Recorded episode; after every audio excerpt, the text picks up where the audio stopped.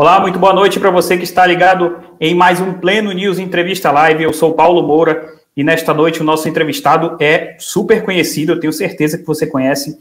Ele que é deputado federal, já foi vereador por Niterói, se elegeu na última eleição de 2018 com mais de 200 mil votos e é o deputado federal Carlos Jordi. Ei, deputado, tudo bem? Boa noite para o senhor. Boa noite, Paulo. Boa noite a todos que nos acompanham aí no Pleno. Uma satisfação imensa poder estar aqui com vocês. É, sempre acompanhei o trabalho de vocês, já fui entrevistado, inclusive, por você em um dos eventos do Aliança de Coleta de Assinatura.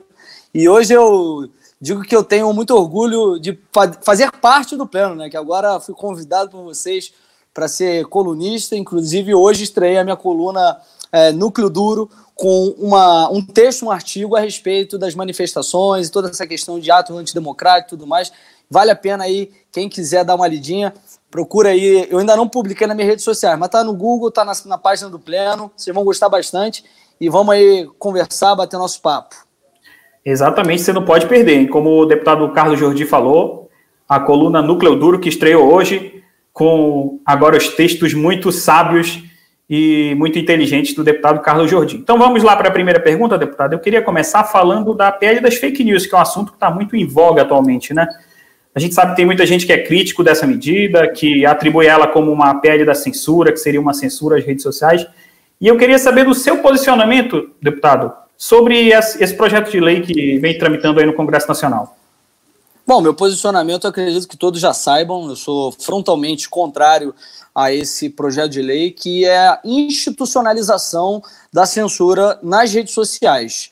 É um projeto que ele vem na esteira de diversas arbitrariedades, diversos abusos que estão sendo cometidos por diversos atores do poder público. Nós sabemos que foi iniciado aí no início do ano passado essa questão da CPMI das fake news, que para quem não sabe, essa CPMI das fake news, da qual eu sou membro, eu sou membro para defender o governo, obviamente, e também para fazer esse contraditório das ideias, é, contraditório da narrativa que a, a, esquerda tem tentado emplacar lá. Mas o que acontece? Essa CPMI ela foi criada é, inicialmente pelo deputado Alexandre Leite. E qual que era a intenção dele? Era uma CPMI para investigar é, crimes virtuais. Mas qual que era a intenção? Não sei se vocês se recordam daquele joguinho tal de baleia azul, que é um jogo em que as crianças, né, e depois até se tornou, depois acho que o jogo da, da Momo, alguma coisa assim, é. as crianças, isso, as crianças elas são é, levadas para um jogo de desafio, e aí elas têm vários desafios, e o último desafio é a criança se suicidar.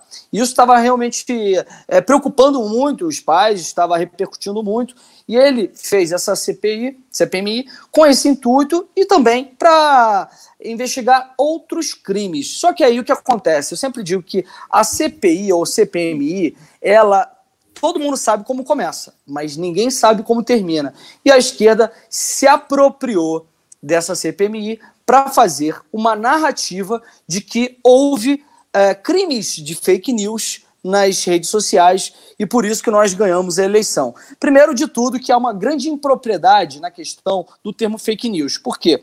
Quem comete fake news? Quem pode cometer fake news? Quem pode cometer fake news é o Pleno, é o Cidade, o Jornal da Cidade Online, é a Globo, é o Terça Livre, é o SBT, todos os canais de comunicação que trabalham com jornalismo. Por quê? Não sei se vocês se recordam, esse termo surgiu na eleição de, do Trump, em que ele atacava, ele falava sobre a CNN, que falava muitas mentiras a respeito dele, que ele é, e ele disse que a, a CNN era fake news. Por quê? Porque propaga notícia falsa, começa com uma notícia falsa a partir de um veículo de comunicação. O cidadão comum, o cidadão, no caso, é, as pessoas, os eleitores de Jair Bolsonaro, os eleitores do PT, os eleitores do PSOL, é, qualquer outra página na internet que não tenha um viés jornalístico não comete fake news. O que eles podem cometer quando é alguma mentira são calúnias, difamações, injúrias, qualquer outro tipo de, de crime que já é capitulado, que já, já é tipificado. Já faz parte do Código Penal, né? Exatamente, no nosso ordenamento jurídico, tanto no Código Penal quanto nas outras legislações extravagantes que tratam é, da legislação penal. Então, é, houve uma grande impropriedade por parte da esquerda que se apropriou disso, como eles sempre fazem, se apropriaram desse termo e começaram a emplacar essa narrativa de que houve fake news para poder estar fazendo a, a, eleição do presidente. E olha só que curioso, né? Se fosse realmente isso, hoje eu até falei sobre isso, que, que ninguém comete fake news. Por exemplo, o PT, quando é, fez aquela questão da suástica, né, que falaram que a mulher foi, tinha sido talhada com a suástica e ela tinha sido é, sequestrada por apoiadores do presidente, aquilo ali foi uma grande mentira na época da eleição, aquilo não é fake news, aquilo ali é, é, é uma, uma grande mentira que pode gerar, eu, até agora me, me foge qual é o tipo de crime em que ela incorre, mas é um crime, é, é um crime que ela está incorrendo, mas que não se, não se considera uma fake news. Mas foi uma mentira que foi propagada pelo PT durante as eleições para poder estar colocando o Jair Bolsonaro e, e seus apoiadores como cometedores é, é, de crimes é, graves contra as pessoas, como nazistas e tal. E eles cometeram isso. E aí essa CPI começou a ganhar esse viés de que teríamos utilizado disparos em massa, tudo mais, e também nessa CPI foi convocado lá o, o Hans River, que trabalhava na Iacos, é uma empresa que ela era contratada pela M4 e por outras empresas que prestavam serviço de campanha para outros partidos, inclusive para o PT, e o Hans River disse lá que nenhum é, é, deputado ou, ou senador, nem o presidente Nenhuma pessoa ligada ao presidente, nem o presidente contrataram os serviços deles, mas sim deputados do PT, que inclusive, como é, é, me recordo, ele falou a respeito do Rui Falcão, que já foi presidente do PT. Então essa, essa CPMI ela se tornou um grande circo para fazer um terceiro turno, para tentar caçar a chapa do presidente Jair Bolsonaro. E aí é, surgem ali também alguns personagens curiosos, né, que foi a, a Peppa, e o, e o Alexandre Frota, o Fruta.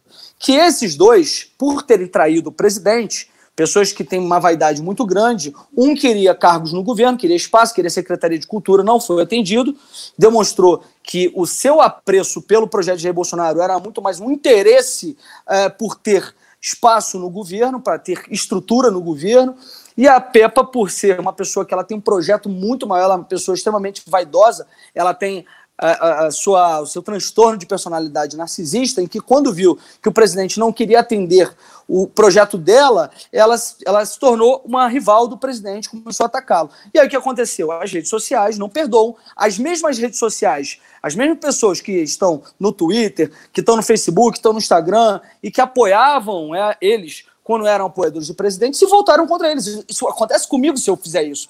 Aconteceria comigo se eu fizesse isso. Hoje, se eu digo que eu sou contra o presidente Bolsonaro e começo a atacá-lo, e, e, olha que eles fizeram coisas muito piores contra o presidente. É óbvio que as redes sociais vão me atacar, vão fazer memes, vão fazer. É, vamos caluniar, qualquer coisa nesse sentido.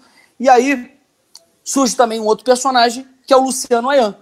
O Luciano Ayan para quem não conhece o guru do MBL, ele fez um dossiê, um dossiê em que ele fazia toda uma rede, ele ligava pontos assim inexistentes, ele assim, teve um delírio mesmo esquizofrênico, em que ele começou a ligar as figuras tanto de, do YouTube, youtubers de direita, deputados de direita, inclusive eu estou nessa lista, é, pessoas influentes nas redes sociais, perfis que são considerados perfis fakes, e dizendo que ali era uma milícia digital paga pelo governo, pela estrutura, né? Existia, dizia que existia uma estrutura no Palácio do Planalto que fomentava todas essas mentiras. Que aí primeiro eles disseram que ela era comandada pelo Alan dos Santos.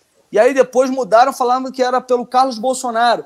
Que eles mandavam fazer esses ataques. Primeiro vinha, primeiro vinha da Virgínia, tá? Eles falavam que vinha da Virgínia, passava para essas duas figuras, né? Primeiro um era o chefe, o outro se tornou depois, e aí eles davam essas é, narrativas para que nós, milicianos digitais, que é assim que eles nos consideraram, pudéssemos fazer uma rede de ataques pagos com dinheiro público. E esse Luciano Ayan, É, para quem não se lembra, como eu disse, ele é MBL do, guru, do é o guru do MBL, é uma pessoa extremamente ligada ao MBL. Foi preso agora, semana retrasada, junto com Alessandro Mônaco, duas pessoas que estão sendo presas, que foram presas, estão sendo investigadas e parece que tem coisa muito podre por aí. Foi 400 milhões de lavagem de dinheiro, ocultação de patrimônio e esses aí que criaram essa narrativa, criaram esse dossiê para que a Peppa e o Fruta dessem cada vez mais corpo para a CPMI até a CPMI, como ela tem muitos opositores do governo, começassem a emplacar essa narrativa de uma forma cada vez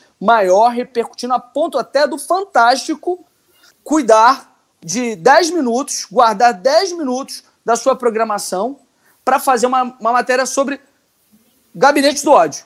Ainda que não haja uma prova desse tal de gabinete do ódio, que eu costumo dizer que é a loura do banheiro da política.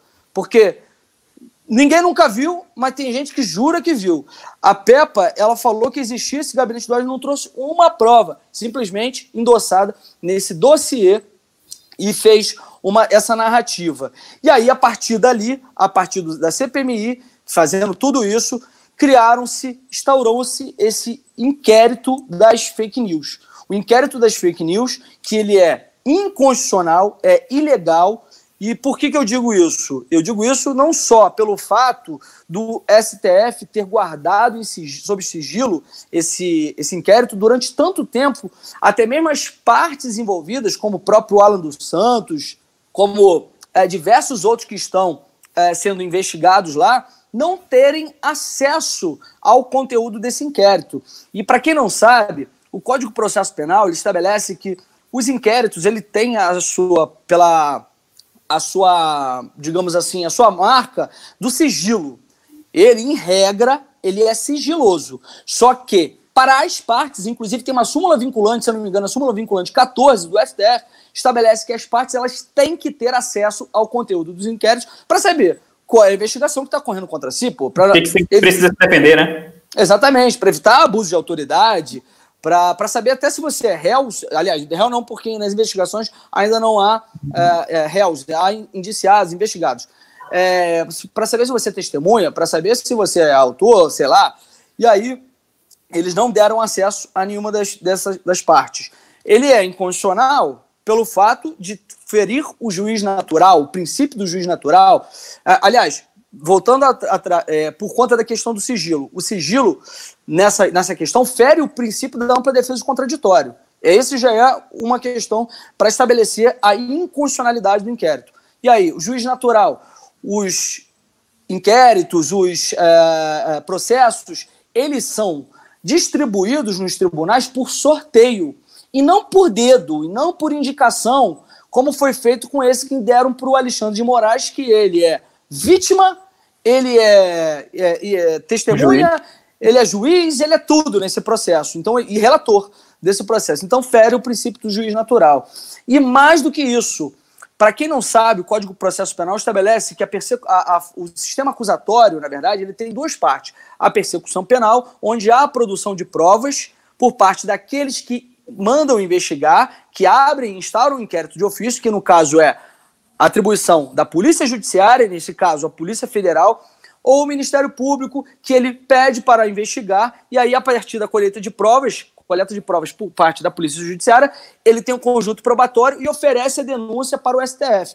Então, é, é, há uma, uma, flagrante afronta ao nosso sistema acusatório, só que aí o que acontece? O STF se baseou num dispositivo do regimento interno de 1980, o regimento interno do STF, de 1980, que não foi recepcionado pela Constituição. Então, realmente, é, é, é um festival de trapalhadas, uma anomalia jurídica que está acontecendo para poder fazer essa caça aos apoiadores do presidente e aqueles que fazem críticas ao, ao STF. E aí surge o PL 2630. Vocês percebem que está tudo surgindo de uma forma muito desencadeada, assim, é tudo uma corrente. É uma cadeia de acontecimentos, né? Exatamente. É tudo. Eles criam uma narrativa e aí essa narrativa vai, vai ganhando cada vez mais a opinião pública de forma artificial, até o momento em que deputados uh, como a Chatabata Amaral, como Felipe Rigoni, como outros senadores começam a apresentar PLs para poder regulamentar as redes sociais e impedir fake news. Um caminho extremamente perigoso. Por quê? Porque hoje, essas ditas fake news que eles falam já são punidas, já são puníveis. Na verdade, elas são puníveis. Muitas vezes não são punidas. Por quê? Nós sabemos que se você vai nas redes sociais e ultrapassa o teto da liberdade de expressão, chegando e atacando alguém uh, com um viés racista ou falando alguma mentira sobre algum fato criminoso sobre uma pessoa, ou se você fa fala algum fato que desabona a conduta da pessoa, é, é, isso você já está cometendo crimes, pode ser racismo ou crimes contra a honra de uma pessoa. O que acontece é que hoje o nosso Código Penal, que é extremamente ultrapassado, tem uma legislação com uma com penas muito brandas. Então, muitas vezes, essas penas sequer elas são aplicadas. Eu já fui é, vítima de fake news, né? Já teve o Diário Centro do Mundo e outros blogs de esquerda, se eu não me engano, se não me engano é Diário Esquerda, alguma coisa, é o Esquerda Diário, que falou que, por exemplo, eu já fui preso por injúria racial. Nunca fui na minha vida, nunca houve nenhum fato nesse sentido. E aí o que acontece? Judicializei, mandei uh, fazer a, a, a, investigação, né? Fiz o, todo o processo lá, só que é difícil de achar e quando a pessoa é punida, ela tem diversos benefícios penais, como suspensão condicional da pena, tudo mais, então fica muito difícil de ter a punição. Esses dispositivos é que eles devem ser aplicados e não fazer agora uma nova legislação para poder estar regulamentando o que é as redes sociais, o que é mentira, o que é verdadeiro, o que é fake news e o que é good news, o que é boa notícia, porque quem é que vai definir isso?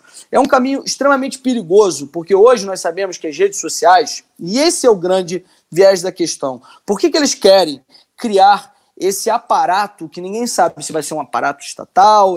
Na verdade, começa-se com um aparato estatal porque está sendo é, institucionalizado, está sendo uh, colocado no ordenamento jurídico a partir de um projeto de lei. Mas aí quem que vai definir isso? Quem que vai ficar controlando esse Ministério da Verdade do livro de 1984, que é muito semelhante a isso, né? É, quem que vai fazer essa, essa análise e definir o que é aceitável, o que, o que não é aceitável? Por que, que eles fazem isso? Porque, ainda que hoje nós tenhamos redes sociais como Facebook, como Instagram e Twitter, que são redes sociais de um viés notável, notadamente de esquerda, progressista, e isso é fato, que quem disser que isso é, é mentira, ou é ignorante ou tem má fé. Porque você olha as redes sociais hoje, um Facebook da vida, você chega lá e aí tem uh, uma postagem colocando Jair Bolsonaro como nazista, uma postagem colocando, sei lá, o presidente com a cabeça arrancada, como eu já vi no Instagram, que é também o mesmo dono do Facebook, né? um travesti com a cabeça dele arrancada. Diversas outras com críticas ao, ao cristianismo. Tudo isso é aceitável. Nada disso viola os padrões das comunidades, das comunidades né, que eles colocam lá. Né? Você faz uma denúncia, é, ah, obrigado pela sua denúncia, mas isso não viola os padrões da comunidade. Porra, se não viola, então é, é, é o famoso ódio do bem. ódio do bem, ele é aceito. Mas aí quando você faz críticas ao feminismo, críticas ao aborto, é, críticas. Espera um minutinho que eu tô, não sei se está em votação. Espera aí, rapidinho. Aproveitar enquanto o deputado acompanha a votação, ver alguns comentários aqui. O Leonardo Curica falou: boa entrevista. Obrigado aí, Leonardo. O Renato Guzmão mandou uma mensagem aqui, deixa eu só achar aqui rapidinho, perguntando se pode fazer pergunta. Pode mandar perguntas? Pode sim, Renato, pode mandar sua pergunta aí para o deputado Carlos Jordi. Ó, e se tiver crítica, você pode fazer também, não, não, não, não tem esse problema não, eu não é, tenho, é. eu não tenho problema com isso, eu, eu, eu, sou totalmente adepto à liberdade de expressão, tá? A Elisângela Silva diz aqui, parabéns, deputado Carlos Jordi, aí mandando uma mensagem de apoio ao deputado. E o Kane Mendonça mandou aqui uma mensagem para a gente, deputado. A jovem da Suástica foi indiciada por falsa notificação de crime. É isso, é isso, tá, vendo? é isso. Obrigado ao Kane Mendonça que mandou a mensagem. É isso. Muito bem ter falado isso, que eu vou até comentar a respeito disso. Porque aí o que eu estava dizendo, quando você faz críticas ao aborto, críticas ao feminismo, críticas ao gênero, eu já, eu já tive postagem minha que caiu porque eu disse que gênero não existe, que o que define a identidade sexual das pessoas é o sexo. Gênero não existe. Gênero alimentício pode ser, é, gênero, flexão de gênero, mas gênero não existe. Postagem minha já foi derrubada por conta disso. Quando você faz críticas ao casamento homossexual, por exemplo, dizer que casamento eh, homossexual não existe, suas postagens caem, a sua página é derrubada. Então, isso é considerado discurso de ódio. Entendeu? Isso é, é considerado discurso de ódio. E aí as páginas caem, as postagens caem. Só que aí essas críticas ao presidente, críticas fervorosas, né, que passa mesmo para a questão do crime. Né? Esses dias eu vi alguém comentando que o, o presidente era nazista, eu fiz uma, uma, uma denúncia e não derrubaram. Entendeu? Aí teve uma outra. Na mesma, nesse mesmo cara que falava isso, aí eu coloquei lá, chamei ele de jumento de anta. O meu comentário foi excluído.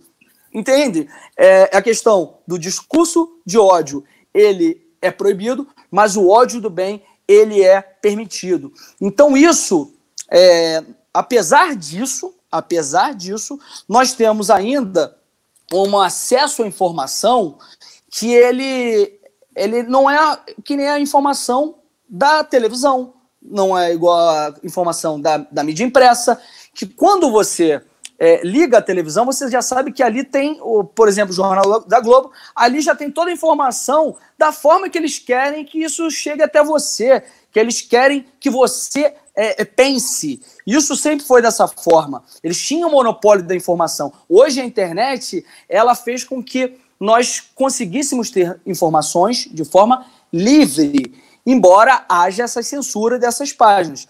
E aí o que acontece?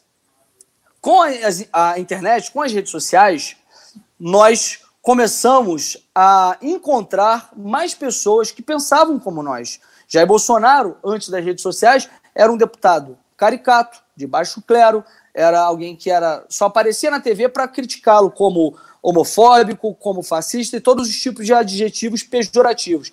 A partir das redes sociais é que nós começamos a entender aquelas, aquilo que ele falava. Muitos de nós concordávamos, mas não tinha, o politicamente correto que era feito pela mídia tradicional nos acuava de dizer que concordávamos com ele, começamos a ver mais pessoas que concordavam, e aí hoje ele é deputado, hoje ele é presidente, saiu de deputado de baixo clero a presidente. Se não fosse as redes sociais, hoje ele continuaria sendo um deputado de baixo clero ou nem estaria mais na Câmara.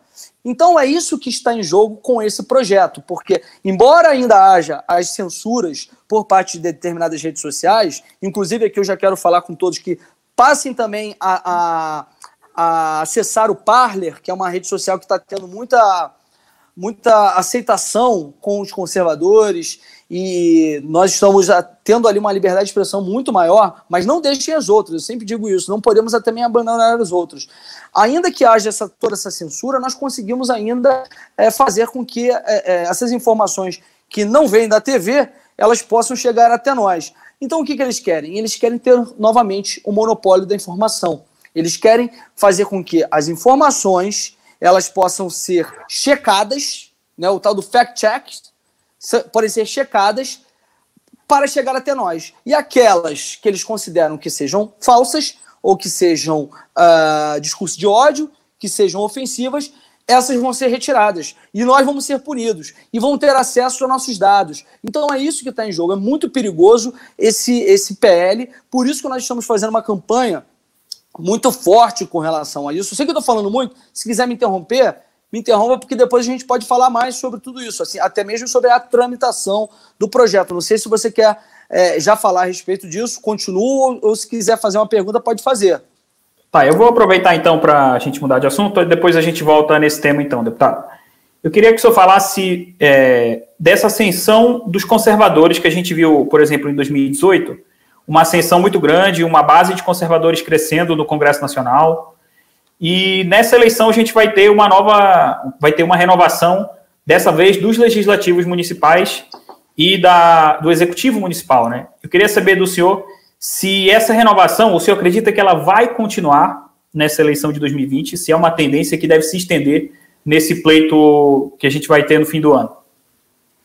Olha, eu acredito que vai haver uma, uma renovação, mas a onda não está não tá tão grande, é óbvio, né? O momento de Jair Bolsonaro na eleição era um momento que, assim, era o pico uh, da sua trajetória política. É, pode, provavelmente terá outro, mas assim, ele estava num momento muito é, bom. Era o, o, os antipetistas todos com aquela esperança no, no, nosso projeto, querendo eleger cada vez mais deputados e a eleição uh, federal, uma eleição que ela, é, ela, é diferente das eleições municipais.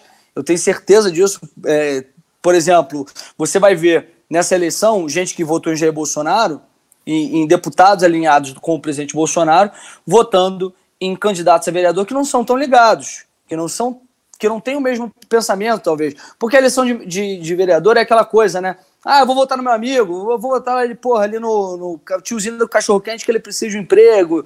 Então, é, por conta dessa diferença de, de, de eleição, é, não terá tanta força e também porque naquela época o, o, PSL era um partido muito forte, né? O PSL era o Bolsonaro, né? As pessoas viam bandeira do 17 na rua, é, Santinho, tudo mais, queriam logo pegar. PSL era sinônimo de Bolsonaro. E aí é, aconteceu tudo isso que nós vimos, né? Muita gente oportunista, surfista, é, fazia sinal de arminha, tudo mais, traiu o presidente, um bando de canalha, só falando assim, porque é, diziam que seriam alinhados com o presidente, aliados do presidente, as pessoas votando em deputados dessa forma para que o presidente tivesse uma base no Congresso Nacional, mas especificamente na Câmara dos Deputados, e muitos traíram o presidente, né? Acharam que tinham vida própria, acharam que poderiam seguir seus próprios caminhos e traíram o presidente. Então, é, como nós não temos hoje um partido, né, assim, em si definido, nós estamos, estamos sendo acolhidos por diversos partidos em diversos municípios. Né? Em Niterói, por exemplo, nós temos o Podemos. Né? Eu estou lançando os meus candidatos pelo Podemos e pelo PTC, mas o nosso candidato a prefeito vem pelo Podemos. Lá, por exemplo, em Carapebus e em Santa Maria Madalena, eu lanço candidatos pelos republicanos. E tem, tem diversos municípios com diversos partidos, tem município que tem PRTB e tudo mais. Então você não, não tem uma identidade, não tem aquela coisa homogênea, sabe? Os candidatos de Jair Bolsonaro estão em tal partido os candidatos de Jair Bolsonaro, entendeu? E fica uma coisa difícil de você conseguir. É, foi, algo que, foi algo que aconteceu com o PSL em 2018, né? Exatamente, exatamente. Então fica muito difícil de você conseguir fazer com que aquelas informações cheguem a, a, ao eleitorado de que tal partido é o partido dos candidatos do, do Bolsonaro, ou que são do, do, do grupo dos apoiadores do presidente Bolsonaro. E aí eu acredito que vai ter sim uma, uma onda forte, a gente vai conseguir, ainda mais em municípios, por exemplo, como o meu, Niterói, em que eu tive 31.435 votos. As pessoas sabem da minha aliança com o presidente desde sempre, estou há anos com ele, então a gente tem um, uma, uma força muito grande, né? a nossa palavra lá é muito grande, então as pessoas acabam é, sendo direcionadas para isso, para votar com os nossos partidos, e acho que vai ter uma renovação grande. Mas o maior cuidado que nós estamos tendo agora, agora ainda não temos o Aliança, como eu disse, o Aliança já existe, mas existe como movimento, o partido ainda não existe, e aí estamos com, com partidos assim, é, é, de forma é, jogada em cada, cada município, partidos diferentes de cada, em cada município. E aí um cuidado que nós estamos tendo é para não passarmos os mesmos erros, cometemos os mesmos erros que cometemos com o PSL, que naquela época ninguém sabia o tamanho da onda. E aí é, todas as pessoas que. Ah, não, eu sou, sou Bolsonaro tal, não sei o quê. Nós não fizemos um crivo, não fizemos uma triagem adequada para saber quem era realmente ou não. E aí entrou muito sujeito FDP. Entendeu? Pessoas que vinham para complementar nossa legenda, para entrar com a gente. A gente pensava que ia fazer quatro deputados estaduais, quatro federais, fizemos 12, 12. 12 federais, 12 estaduais. Isso no Rio de Janeiro. Então, entrou muito canalha. Entrou muita gente oportunista, surfista, então a gente está tendo agora um cuidado para, além de ter. Eu fiz várias entrevistas, é, pesquisar passado, entrevistar, saber se o cara realmente é, é alinhado, se tem identidade realmente com as bandeiras conservadoras, para que a gente não sofra mais é, esses tipos de, de trairagem que ocorreram em 2018. Então eu acho assim que a, a onda vai ser grande, mas não tão grande quanto 2018. Talvez 2022 seja tão grande quanto 2018, mas assim essas eleições municipais vai ter sim uma repercussão. Vamos ter muitos é, candidatos é, que são apoiadores do projeto de Jair Bolsonaro sendo eleitos, mas talvez a porcentagem não seja tão grande quanto a das eleições de o Júnior Hipólito mandou uma mensagem aqui, deputado. Boa noite, deputado. Sou de Iguatu, Ceará. Tem uma galera aqui que luta muito por vocês. Olha a mensagem vinda lá do Nordeste. Então, de apoio ao deputado Carlos Jordi. Deputado, Qual é dele? Qual é o nome dele? Júnior Hipólito. Júnior Hipólito, tamo junto, irmão. Obrigado aí. Tenho muito, eu tenho muitos seguidores do Ceará. Do, de Fortaleza, especificamente, tem muitos seguidores. Aí eu queria aproveitar que o deputado falou um pouquinho do Aliança para perguntar como é que está esse processo de oficialização do partido, deputado. Eu entrevistei o senhor em fevereiro, o senhor estava bem empolgado, né? Na reunião de assinaturas, que foi um sucesso, inclusive naquele dia. Como é que está esse processo atualmente? Pois é, é, é bom a gente esclarecer isso, porque muita gente aí, contrário ao nosso projeto, o pessoal de esquerda, gosta de tratar com desdém, dizendo que ah, Jair Bolsonaro tem tanta popularidade que não conseguiu recolher 500 mil assinaturas e tal. Isso é uma grande besteira. Que acontece? Nós conseguimos muitas assinaturas.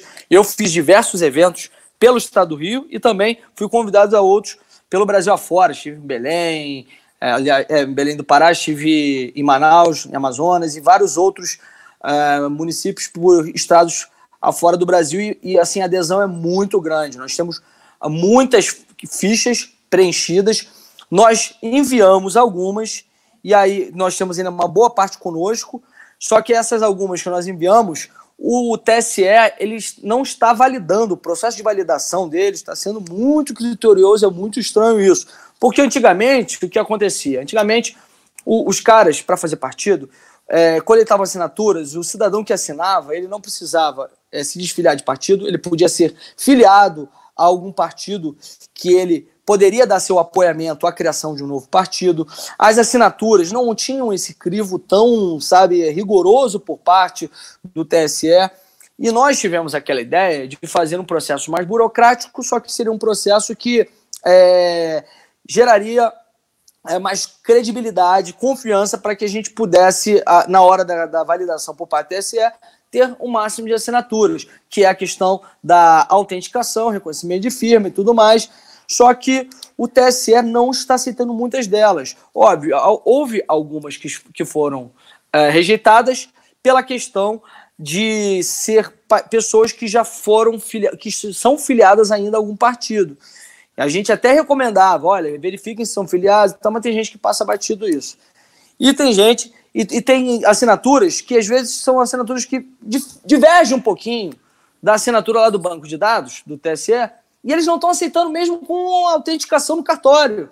Então é, é óbvio que é uma, uma implicância contra uh, o presidente, contra nós. Né? Eles, nós sabemos que os ministros do TSE, diversas eles são do, do STF, viés progressista, e querem uh, é, impedir a criação da aliança. Mas assim, nós temos uma, uma enorme quantidade ainda de fichas para poder lançar no sistema, e mais, nós estávamos a todo vapor fazendo esses eventos, esses atos de coleta de assinaturas, esses multirões.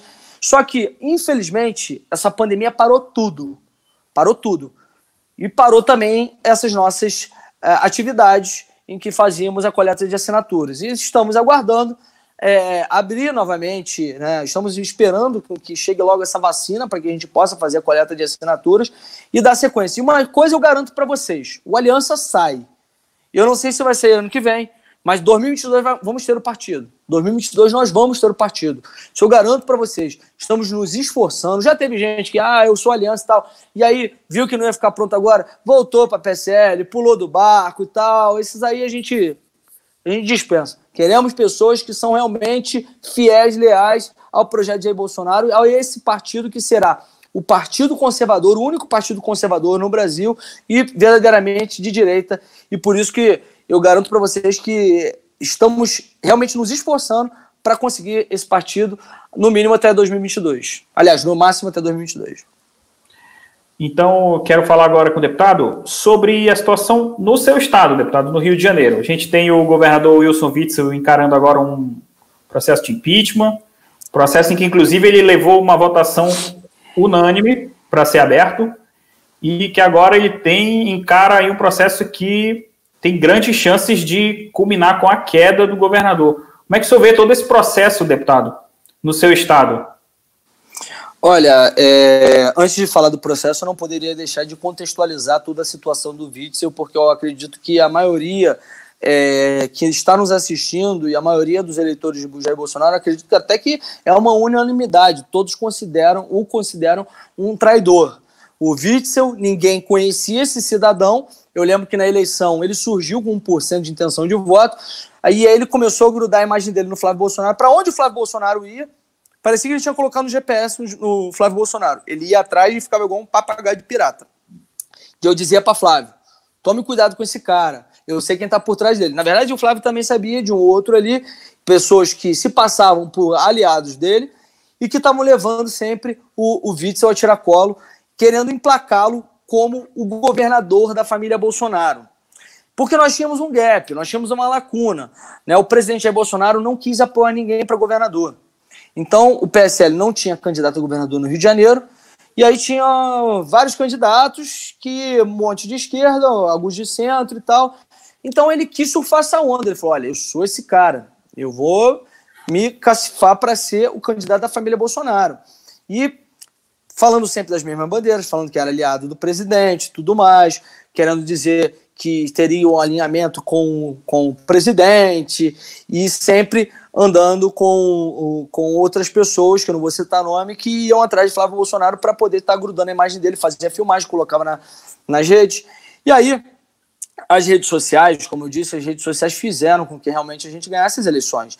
E as redes sociais foram responsáveis porque para que Witzel ele fosse conhecido na bolha da direita, na bolha dos apoiadores de Jair Bolsonaro, como aquele que tinha um alinhamento maior com o presidente. Então todo mundo começou a falar: não, esse é o cara que a gente vai votar. Esse é o cara que é alinhado com o presidente Bolsonaro. Eu não votei nele, não fiz campanha para ele e vou te falar, tenho orgulho imenso disso, tenho uma consciência tranquila. Tudo bem que eu, cometi erro também para deputado estadual, gente que me procurou e acabei elegendo e que, que nos traiu. Me traiu, traiu o projeto, tudo mais. Mas assim, a, a questão do Witzel, eu fico vendo como tem gente uh, que se sente traída, que se sente arrependida do voto. Imagina você votar num cara que diz que vai ser o, o, o Bolsonaro no estado do Rio e após a eleição, o cidadão já começa a se colocar como pré-candidato a presidente, querendo descolar sua imagem do presidente, fazendo seus esquemas aí, utilizando a máquina do Estado para poder perseguir o presidente, para poder armar uma cidade do presidente, e também com as mesmas práticas. Aquilo que eles diziam que ele seria a nova política, que ele seria teoria um alinhamento com o presidente em termos das questões de costumes, de valores, defesa de todas as questões que o presidente defende, e também na questão de combate à corrupção, de ter uma nova política. Ele dizia que seria a nova política. E quando ele foi eleito, ele estava se gabando tanto aí, quis descolar do presidente e tal, achando que ele tinha vida própria, mesma coisa de outros deputados aí que se desligaram dele, e tomou um tombo tomou um tombo porque as pessoas começaram a considerar um, um, um traidor. Só que aí veio a pandemia. Veio a pandemia, a pandemia ele achou, agora é o meu momento. Agora é o meu momento. A mídia mainstream, Globo, SB, SBT nem tanto, mas Globo e outras aí é, Band e tal, e a mídia impressa atacando o presidente, dizendo que ele estava agindo de maneira irresponsável, que estava tratando aquilo ali como uma questão menos relevante, e não é nada disso, o presidente só não concorda com essa falsa dicotomia de que existe aqueles que defendem a economia e aqueles que defendem a saúde. Na verdade, é a mesma coisa. Defender a economia e defender, defender a economia é defender a saúde. Até porque quando você mata um CNPJ, falindo empresas como fizeram Witzel e diversos outros, você mata 100 pessoas, mata 100 CPFs. Então, um olhar mais prudente nessas políticas que estavam sendo tomadas por determinados governadores e prefeitos, como Witzel, que estavam promovendo o lockdown, fechando tudo, cesseando as liberdades das pessoas, liberdade de expressão e a liberdade de ir e vir das pessoas, encerrando o comércio, fazendo com que a, a economia entrasse em colapso. E ele dizia, eu me lembro do Witzel, ele falando, presidente tem que trabalhar. Cara, eu me lembro do, da, da, sequência de ataques que esse canalha fazia contra o presidente da República no, no, no Twitter, falando que o presidente presidente era um irresponsável, que ele tinha que trabalhar, achando que ele estava mandando muito bem, achando que ele estava mandando muito bem, salvando vidas e tal, não sei o quê. E aí começou a vir a conta.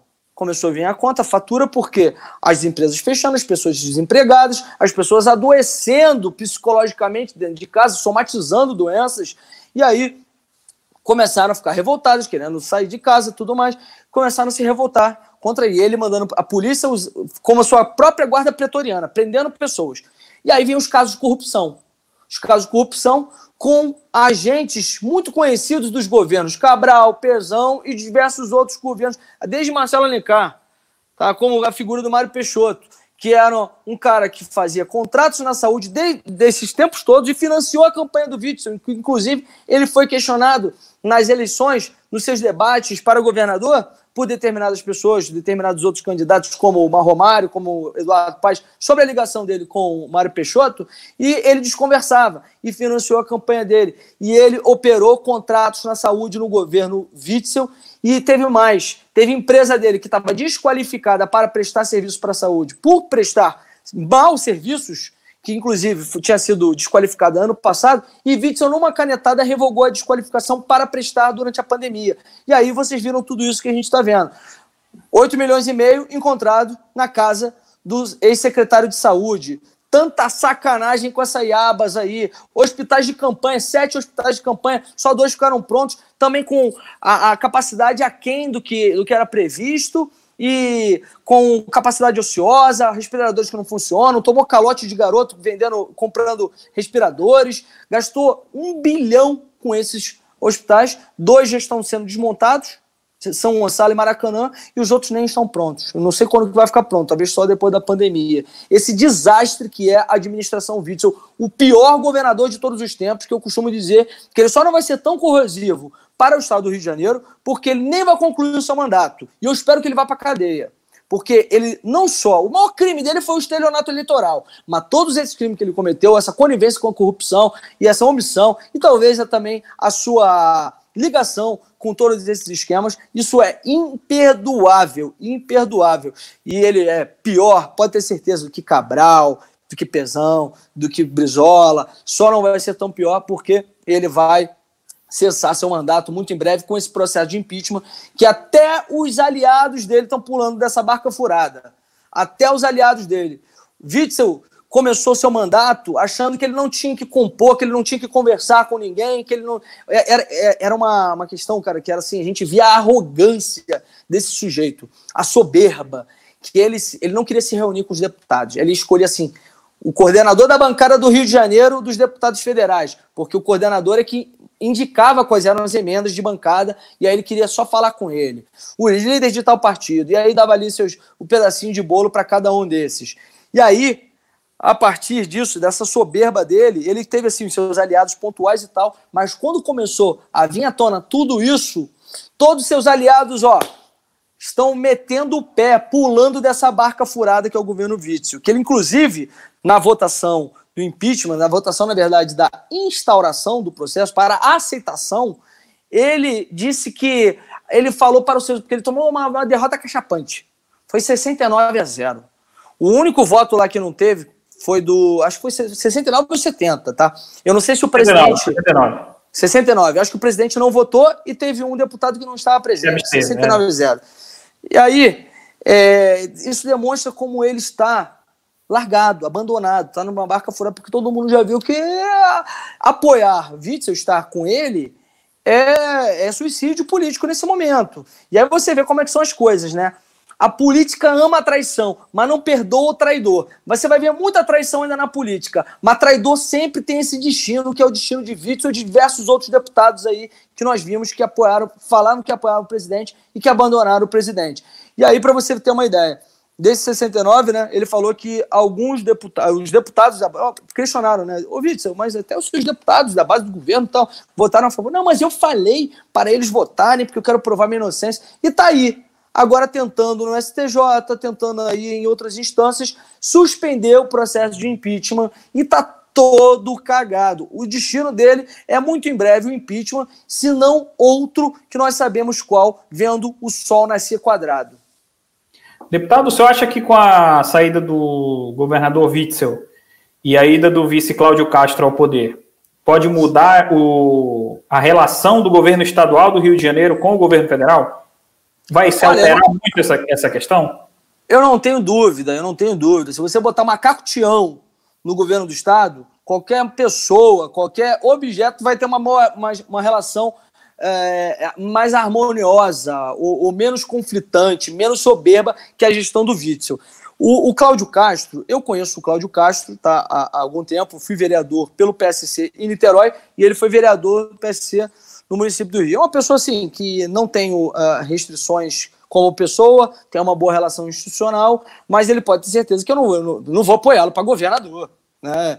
Eu, eu, costumo dizer que esse raio que caiu aí, esse, ele não pode cair mais uma vez, entendeu? Se eu me candidatasse para governador na época, a gente não sabia como é que era o cenário, a onda, hoje eu seria governador, não que eu queira, tá? Mas eu estou dizendo que a gente tem que ter um governador alinhado com o presidente. Então, o, o Cláudio Castro não será, se ele vier a ser aí o governador, não terá nosso apoio na próxima eleição.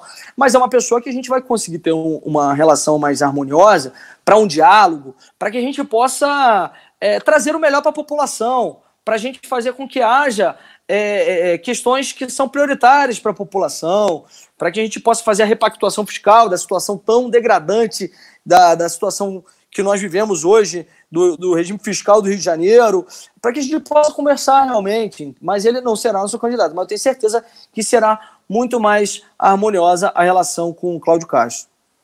Fábio Guimarães está perguntando aqui, deputado, pelo Facebook. Carlos Jordi pode ser um bom nome para disputar o Senado em 2022 com apoio do presidente Jair Bolsonaro? Tem então, algum, alguma. Eu, eu, eu, eu, vou te falar. Eu, eu não vou falar para você que eu nunca ouvi isso. Eu tenho ouvido bastante isso. Muitas pessoas vêm falar comigo que eu tenho que ser o próximo senador, é, que eu tenho que vir na próxima eleição como senador. Para mim seria uma honra, é, desde que isso parta do presidente. Eu sou aliado e sou, sou leal ao presidente, sou soldado dele, missão dada é missão cumprida. Se ele quiser que eu venha para a reeleição, eu venho para a reeleição. Se ele quiser que eu venha para o Senado, venha para o Senado. Assim, o Flávio já conversou comigo sobre isso, que ele tem ouvido muito isso de eu, de eu vir ao Senado. Só que assim, é uma eleição muito difícil, né? Porque é uma eleição majoritária.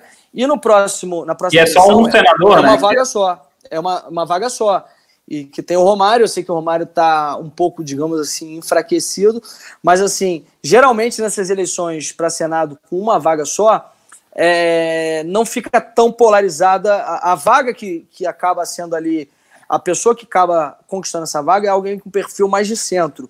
Quando são duas, ela é mais é, é, polarizada. Na eleição passada, nós conseguimos eleger dois, porque a onda Bolsonaro estava muito forte, né?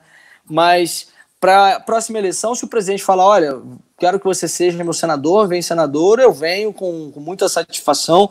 Eu estou aqui para ajudar o presidente. Muitas pessoas até me pediam para vir como prefeito. Eu falei que, olha, sou aliado do presidente, sou aliado do presidente. Se ele falar que eu tenho que vir, eu venho, mas eu acho que eu sou mais útil na Câmara dos Deputados, sou mais útil no Congresso, porque a gente sabe que a base é frágil, tem muito traidor. Então, hoje eu estou na Câmara. Se ele achar que eu sou uh, adequado para o projeto como senador, estarei aqui prestes a pronto, né? a, a, a essa missão. Deputado, queria falar agora com o senhor sobre essa condução da pandemia, a administração do processo da pandemia. A gente vê o governo levando tiros de todos os lados, mas fazendo o trabalho de formiguinha, né? fazendo aos poucos as, as ações que vêm contornando essa pandemia. A gente sabe que os impactos são graves, de qualquer forma seriam, porque a doença é cruel, mas como é que o senhor avalia toda essa administração feita tanto na área econômica quanto na área de saúde pelo governo federal? Olha, eu acho assim, o, o presidente ele tem trabalhado muito, o governo tem trabalhado muito uh, ah, para sanar a, a crise sanitária e a crise econômica. Hoje, hoje cedo mesmo, eu dava uma entrevista para uma rádio do interior de São Paulo e eu falava né, que o momento que nós vivíamos ano passado era um momento. Uh, os fatores externos não eram tão positivos para o, o, crescimento econômico tudo mais, diferentemente, por exemplo, do, do governo Lula no primeiro mandato, em que era um momento de muito crescimento econômico de todos os países emergentes, boom das commodities, é, estabilidade econômica e que muitos países cresceram, cresceram muito mais do que o Brasil, né? Porque tinham medidas muito mais responsáveis e, e, e efetivas economicamente falando para, para, seus, para seus países. E o Brasil cresceu muito naquela época. Ano passado, o momento não era um momento tão favorável, mas o Brasil estava indo muito bem. O Brasil ia muito bem, o Brasil fazendo reformas estruturantes, reforma da Previdência economizando aí em 10 anos uh, o total de um, um trilhão, uh, a reforma administrativa que estava vindo também para para o Congresso para votarmos, o próprio plano Mansueto, que era diferente do plano Mansueto que foi votado na, durante a pandemia, que fizeram realmente um verdadeiro Frankenstein para utilizar a pandemia como justificativa para poder saquear o governo federal, a própria reforma tributária que estava para ser votada e agora está tá vindo. Então nós estamos muito bem, inclusive a gente vê a credibilidade internacional do Brasil, que os investidores estão voltando para cá, estavam voltando, voltando, querendo investir, credibilidade internacional, tudo mais. Só que infelizmente veio a pandemia, a pandemia, sabe, não digo que estragou, mas atrapalhou muito nossos planos. É, é, assim, óbvio que a gente fica lamentando muito o total de mortos, as vidas são muito importantes, é, toda vida é importante, mas o, o, projeto que ia muito bem e que isso impacta também a vida de todos os cidadãos para poderem estar prosperando né, nas suas vidas pessoais, com mais trabalho, com mais economia, é, com uma economia mais pujante e tudo mais, fazendo com que tenhamos mais uh, qualidade de vida, tudo isso foi atrapalhado por conta da pandemia. E aí, nós, o que nós observamos é que esses setores de oposição tudo mais estão utilizando a pandemia como um verdadeiro palanque para poder estar tá atacando o governo Bolsonaro, para poder estar fazendo é, é, campanha, para poder estar torcendo pelo, pelo torcendo contra o Brasil, torcendo, eles vibram com as mortes. Essa é a grande verdade. Eles falam que ah, mas eles estão vibrando com as mortes para colocar tudo na conta do, do presidente Jair Bolsonaro, como se ele, como se ele tivesse a ingerência para os estados e municípios para poder estar estabelecendo qual é a política adotada por cada estado e município. Pelo contrário, houve uma DIN por parte do PDT que questionava a questão de determinação de, de lockdown ou de abertura de comércio e tudo mais por parte do governo federal, que o presidente ele estava estabelecendo quais eram os serviços essenciais. E o STF definiu que a competência é concorrente, tanto da União, dos municípios, do Distrito Federal e dos estados. E aí cada município tomou a sua própria é, é, medida, ele fez da sua forma é, é essas políticas pra, de, de lockdown ou de abertura de comércio. Então, esses, quando eles tentam emplacar essa questão de ah, que os mortos são culpa do presidente, isso é uma grande falácia, mas eles torcem realmente para isso, para poder estar é, voltando ao poder em 2022. E aí, com esse fechamento todo que teve é, de comércio, eu converso muito com o presidente, sabe? O presidente tem que ver, tem vezes que quase, quase chora quando ele vai falar a respeito disso, que as pessoas estão passando fome. As pessoas estão passando fome, pessoas perderam seus empregos, as pessoas perderam todo o seu investimento que fizeram em, em, em, empreendimentos. Eu conheço diversas pessoas em Niterói que tiveram seu comércio de anos. Investimento de uma vida, né? Um investimento de uma vida, fechado. E ali, outras vidas também acabam ficando órfãos disso, porque ficam desempregados, pessoas, pessoas passando fome, com problemas psicológicos. E aí, o presidente, o governo federal tem se desdobrado para poder estar atenuando um pouco esse sofrimento das pessoas com auxílio emergencial, com a MP 944, com a MP 936, que são medidas provisórias que para manutenção dos empregos, para manutenção uh, dessas empresas, diversas linhas de crédito foram abertas e que, se você for analisar, pergunte para os empresários o que, eles acham disso, isso foi um socorro muito grande por parte do governo federal. É óbvio que ninguém gostaria de estar tendo que ser socorrido pelo governo com, essa, com, com essas coisas. Se bem que teve muito oportunista que utilizou essa, essa crise até mesmo para sacar esse auxílio emergencial sem precisar. Inclusive, a gente, a gente, teve uma notícia né, de que 3 milhões de pessoas tiveram um auxílio bloqueado por conta de algumas irregularidades encontradas, né? Então, Sim, é um exatamente. Tem, grande. Tem gente dentro da prisão, tem gente de classe média alta, eu cansei de ver isso. Gente, tem blogueiro que, que, que sacou esses 600 reais. Gente, isso não é piada, não. 600 reais é para quem precisa disso. E aí, é, o que nós vemos é que, a, a, a despeito de tudo isso, o presidente ele, ele se desdobra diariamente, ele trabalha muito para que a gente possa solucionar isso. ele trabalha tanto também a questão da cloroquina, que muitas pessoas criticam, né, que ele tá, tá fazendo propaganda de remédio. O presidente não ganha nada com isso, pra, esse remédio é barato, gente. Óbvio que isso não é a cura da, da, da do, do coronavírus, do Covid, mas é um tratamento que tem se demonstrado com alguma estimativa, pegando ali determinadas populações, né, para fazer essa, essa estatística, de que pessoas que tomam a medida, o comprimido com a dosagem certa nos estágios iniciais, elas conseguem ter uma recuperação muito rápida. Então o presidente tem feito, se esforçado de, de forma assim avassaladora, de forma imensa, para que possa sanar tudo isso, se desdobrando, gastando muito, tá? A gente está gastando demais, vocês não têm noção aí. Muitos falam assim, mas o governo tem que gastar mesmo, o governo tem que gastar para manter é, as pessoas, para acudir os menos favorecidos, os hipossuficientes, para manter essas empresas. Gente, dinheiro não dá em árvore. Dinheiro não dá em árvore. Só, só, só de gastos já, já foi mais de um trilhão. Tudo isso que a gente ia economizar em, um, em 10 anos da reforma da Previdência. Em 10 anos da reforma da Previdência. O dinheiro que, que é produzido, o dinheiro que tem do Estado, é um dinheiro que é produzido por vocês, pelo trabalhador. O trabalhador produz, ele dá seus impostos para que o governo possa dar serviços.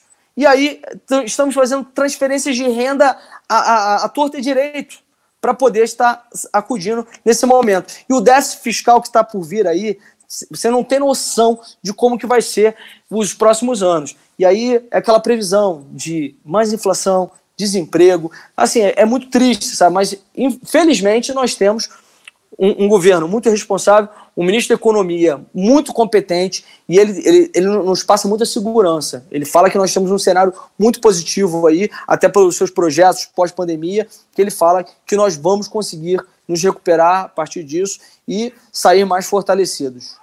Para encerrar, deputado, o senhor acha que o governo federal vai sair mais fortalecido ou mais enfraquecido desse momento?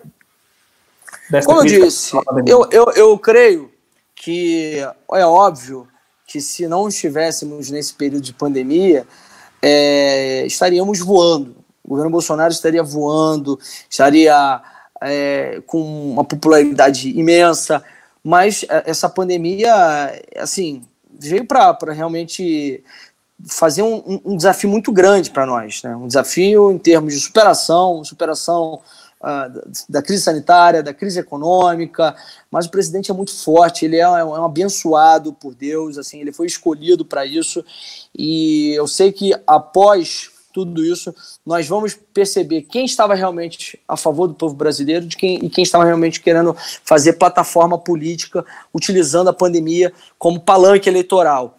E eu acho que com algum tempo, até a eleição de 2022, sairemos fortalecidos. Eu não estou falando aqui de reeleição nem nada, mas assim, pelo que nós temos visto, o presidente ele tem sido uma pessoa muito engajada, tem trabalhado firme e não há nenhum adversário à altura do presidente Jair Bolsonaro para as próximas eleições. No, já dizendo, já falando sobre, sobre a eleição, tudo, é, obviamente, mas é, o que eu digo para vocês é que nós sairemos muito fortalecidos e o presidente ele está é, muito confiante, assim, sabe, de, de, superar esse momento. Ele fala, olha, eu não saio daqui, eu vou enfrentar tudo isso, só me tira daqui se for a bala. Enfim, é, antes dar, da, da a nossa conclusão, é, antes a gente tinha falado do PL 2630, né? E eu queria Sim. só concluir aqui a ideia para o pessoal, que muita gente fica questionando, e aí, vamos, como é que vai ser, vai rejeitar e tal. Eu conversei com o presidente, foi na quarta sobre isso e no sábado fui lá no Palácio da Alvorada para conversar com ele, sobre ele, ele falou, olha, faça o máximo de destaque, faça o máximo de emenda ao projeto, desfigura o projeto com emenda e aí tenta rejeitá-lo. Mesmo aprovando esses emendas, depois vai estar contra. Vamos tentar fazer com que haja rejeição. Não rejeitando, chegando para mim, eu vou meter o veto em todos esses artigos aí que estejam uh, sendo uma oportunidade de censura para esses que querem nos calar nas redes sociais. O presidente me confirmou isso e isso eu falo aqui abertamente para vocês. Tá certo, deputado. Eu quero agradecer então a presença do deputado Carlos Jordi, que nos atendeu, está trabalhando, inclusive, e parou aí para nos atender, para conceder essa entrevista. Quero reafirmar aí o desejo de que a coluna do deputado no Pleno News faça bastante sucesso, para que continue aqui nessa parceria com a gente e que ele também tenha muito sucesso na trajetória aí no Congresso Nacional. Muito obrigado, deputado, pelo, por ter aceitado o nosso convite e sucesso na sua, no seu trabalho. Obrigado aí, Paulo. Obrigado a todos que nos assistiram. Não sei como é que estava a audiência aí. Espero que esteja, tenha, tenha ficado muito boa. É, e ah, quando quiser convidar, estou sempre aí é, aberto para a gente poder estar tá falando a respeito do nosso trabalho, esclarecer alguns pontos. Algumas pessoas até às vezes me criticam que eu, eu às vezes eu vou muito para a TV, né, para essas para CNN e tudo mais, Globo News, mas a gente tem que ir para fazer lá o contraditório. E aqui a gente fala mais tranquilamente para os nossos eleitores, para aqueles que pensam como nós. E é sempre um prazer poder estar tá com vocês. Agradeço o convite mais uma vez e me sigam nas redes sociais, pessoal. Eu tenho aí tenho o Parler, Carlos Jordi com Y, tenho o Instagram Carlos Jordi com Y, Twitter também, mesmo Carlos Jordi e também o Facebook, que é facebook.com.br Carlos Jordi Oficial. Valeu, pessoal. Tamo junto. Fiquem com Deus.